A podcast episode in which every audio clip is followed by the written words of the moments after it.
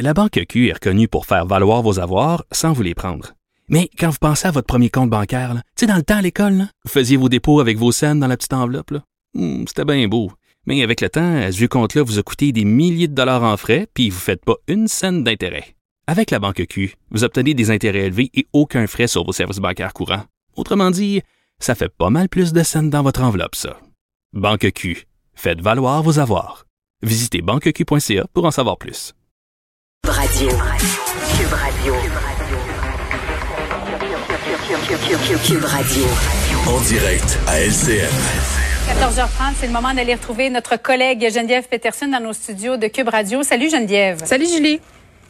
Alors, tu t'intéresses aujourd'hui à ces adeptes du mouvement QAnon et on a parlé, évidemment, tu l'as vu aussi euh, dans le journal, cet homme, la Mauricie, qui a été arrêté avec un vaste arsenal. Lui, euh, qui nie toujours la pandémie, pense que c'est un vaste complot pour mieux contrôler finalement le, le- le monde entier. Ben oui, puis je pense que cette arrestation-là de Martin Clermont qui a été relâché, là, c'est un peu la manifestation d'une peur qu'on avait collectivement, Euh, une peur qu'on avait surtout depuis les événements euh, qui se sont déroulés au Capitole à Washington, là, cette invasion euh, par des Trumpistes. Euh, tu sais, on se demandait est-ce que ça pourrait se passer au Québec, est-ce qu'il y a des gens euh, qui pourraient s'armer, qui pourraient aller aussi loin que ça? Euh, force est d'admettre que dans son cas, il semblerait euh, que oui. Puis euh, bon, on a toute cette discussion autour du mouvement euh, QAnon là, parce que évidemment, à cause de la pandémie, euh, ça existe depuis plus longtemps que la pandémie, hein, le mouvement QAnon. Mais là, à cause de la pandémie, Oui. on en est venu à, à en parler dans les médias plus populaires. Euh, Puis, tu sais, quand on regarde ça, on- le premier réflexe, c'est de dire, ben franchement. Ça n'a aucun sens que des personnes puissent se faire embrigader là-dedans euh, parce que c'est assez farfelu là euh, cette théorie selon laquelle il y a une secte pédosatanique qui veut s'emparer du monde, qui contrôle les gouvernements, euh, qui contrôle les médias.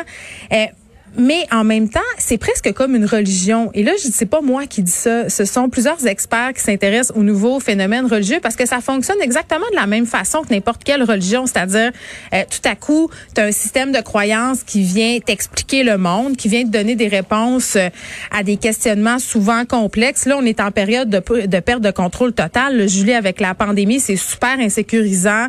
On sait pas trop qu'est-ce qui va se passer.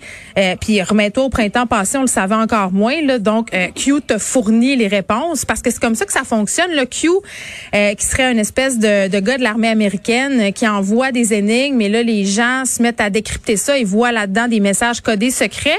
Et tout ça devait culminer euh, la semaine, euh, cette semaine, en fait, à l'investiture de Joe Biden, où là, euh, la supercherie pédosatanique devait éclater au grand jour, où des arrestations devaient se produire, euh, des gens corrompus envoyés à Guantanamo, Donald Trump devait à ce moment-là prendre le contrôle de l'armée, faire un grand blackout, et là, euh, le nouveau monde premier était supposé d'advenir. Ça, c'est ce qui était supposé se passer mercredi.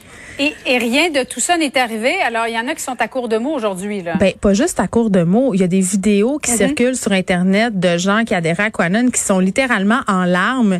C'est comme si, euh, toi, demain matin, je te disais que tout ce en quoi tu crois, c'est pas vrai, c'est une fraude.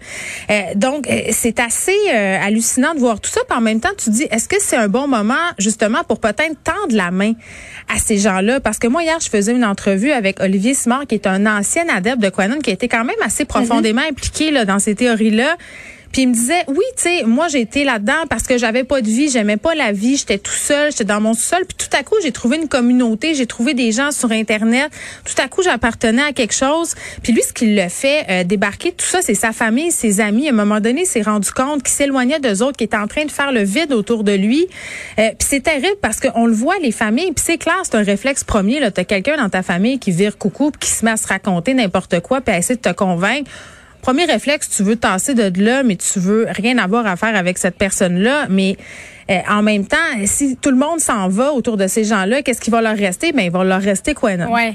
Mais crois-tu qu'avec l'élection de, de Joe Biden, son assermentation, bon, la pandémie qui tire, on l'espère, à sa fin avec l'arrivée du vaccin, c'est un mouvement qui est en perte de vitesse en terminant, Geneviève?